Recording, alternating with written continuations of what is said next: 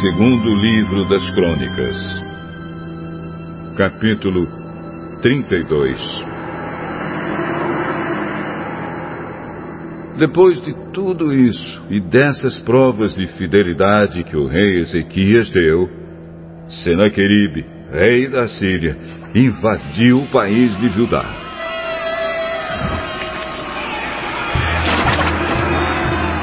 Seu exército cercou as cidades protegidas por muralhas, procurando conquistá-las. Quando Ezequias viu que Senaqueribe estava planejando atacar Jerusalém também, consultou seus chefes militares e civis e propôs que tapassem as fontes de água que ficavam fora da cidade. E eles concordaram com o plano. Muita gente se ajuntou e foram tapar todas as fontes e também o canal que atravessava aquela região. Isso foi feito para que os assírios encontrassem pouca água quando chegassem perto da cidade. Ezequias se animou e consertou a muralha da cidade. Construiu torres em cima dela e levantou outra muralha ao redor da que já existia. Também construiu defesas no aterro que havia sido feito no lado leste, na cidade de Davi, e mandou fazer muitas lanças e escudos. Colocou oficiais no comando de todos os homens da cidade. Mandou os oficiais se reunirem na praça do portão de entrada da cidade e disse: Sejam fortes e corajosos. Não fiquem assustados, nem tenham medo do rei da Síria e do seu enorme exército. Pois aquele que está do nosso lado é mais poderoso do que o que está do lado dele.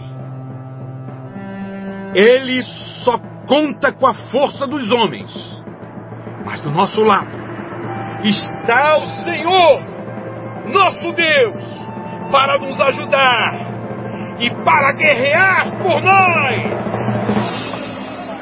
E o povo ficou animado ao ouvir as palavras do rei Ezequias.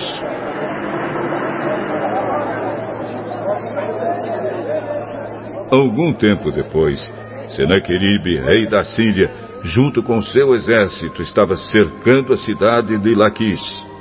Ele enviou alguns oficiais a Jerusalém para entregarem ao rei Ezequias a seguinte mensagem: Eu, Senaqueribe, rei da Assíria, quero saber como é que vocês, moradores de Jerusalém, podem se sentir seguros ficando aí enquanto o exército inimigo está cercando a cidade. Ezequias diz que o Senhor, o Deus de vocês, os livrará das minhas mãos. Mas ele os está enganando. E vocês morrerão de fome de sede. Pois foi o próprio Ezequias que acabou com os lugares de adoração e com os altares desse Deus, e disse ao povo de Judá e aos moradores de Jerusalém que adorassem a Deus diante de um altar só e queimassem incenso somente naquele altar. Será que vocês não sabem o que eu e os meus antepassados fizemos com os povos de outras nações? Vocês pensam que os deuses daquelas nações foram capazes de salvá-la das minhas mãos? Não houve nenhum deus das nações que os meus antepassados conquistaram que fosse capaz de salvar o seu povo do meu poder. Então, por que é que vocês pensam que o seu Deus pode salvá-lo das minhas mãos? Portanto, não deixem que Ezequias os engane assim. Não se iludam. Não acreditem nele. Nunca houve nenhum Deus que pudesse salvar o seu povo do poder dos meus antepassados ou do meu poder. Muito menos o Deus de vocês poderá salvá-los.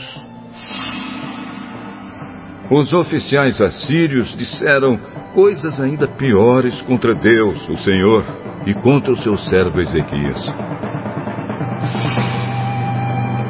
E Senaqueribe escreveu cartas em que insultava o Senhor, o Deus de Israel, dizendo o seguinte contra ele: Os deuses de outras nações não salvaram os seus povos das minhas mãos. Assim também o Deus de Ezequias não salvará o seu povo das minhas mãos. Os oficiais gritaram isso em hebraico aos moradores de Jerusalém que estavam em cima da muralha da cidade, a fim de assustá-los e deixá-los apavorados e assim poder conquistar a cidade. Os oficiais falaram a respeito do Deus de Jerusalém como se ele fosse como os deuses de outros povos, que são ídolos feitos por mãos humanas.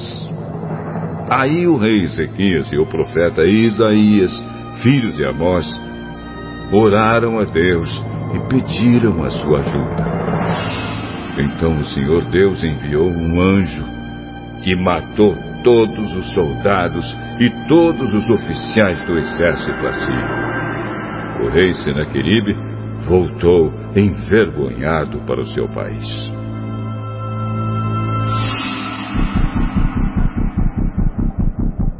Certo dia, quando estava adorando no templo do seu Deus, alguns dos seus filhos o mataram à espada. Foi assim que o Senhor Deus salvou Ezequias e os moradores de Jerusalém das mãos de Senaqueribe, rei da Síria, e das mãos de todos os outros inimigos. E Deus deu ao seu povo paz com todos os países vizinhos.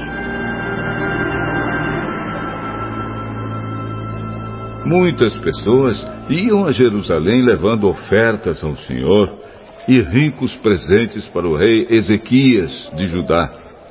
Daquela época em diante, a fama de Ezequias foi crescendo em todas as nações. Por esse tempo, o rei Ezequias ficou doente e quase morreu. Então orou a Deus, o Senhor, e Deus respondeu, dando um sinal para provar que ele ficaria bom. Deus foi bondoso com Ezequias mas ele não lhe agradeceu, pois era orgulhoso. Por isso Deus ficou irado com ele, com o povo de Judá e com os moradores de Jerusalém.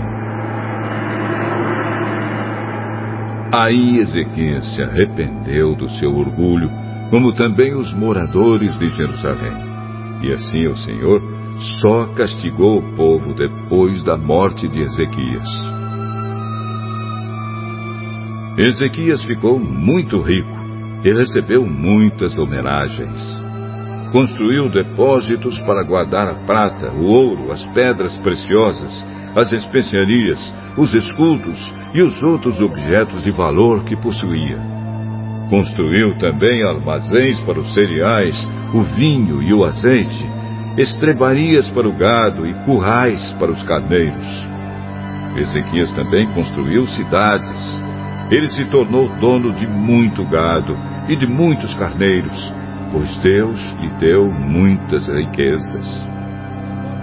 Foi Ezequias quem mandou tapar a saída de cima da fonte de Gion e cavar no lado oeste de Jerusalém um túnel a fim de levar água para dentro da cidade. Tudo o que Ezequias fez deu certo. Quando as altas autoridades da Babilônia enviaram mensageiros a Ezequias para fazerem perguntas sobre o milagre que havia acontecido em Judá, Deus não o ajudou, pois queria pô-lo à prova a fim de descobrir o que estava no fundo do seu coração. Tudo mais que Ezequias fez, inclusive as coisas que fez como prova da sua dedicação a Deus, está escrito na visão do profeta Isaías, filho de Amós, e na história dos reis de Judá e de Israel. Ezequias morreu e foi sepultado na parte de cima dos túmulos dos reis, que eram descendentes de Davi. Quando ele morreu, o povo de Judá e os moradores de Jerusalém lhe prestaram homenagens. E o seu filho Manassés ficou no lugar dele como rei.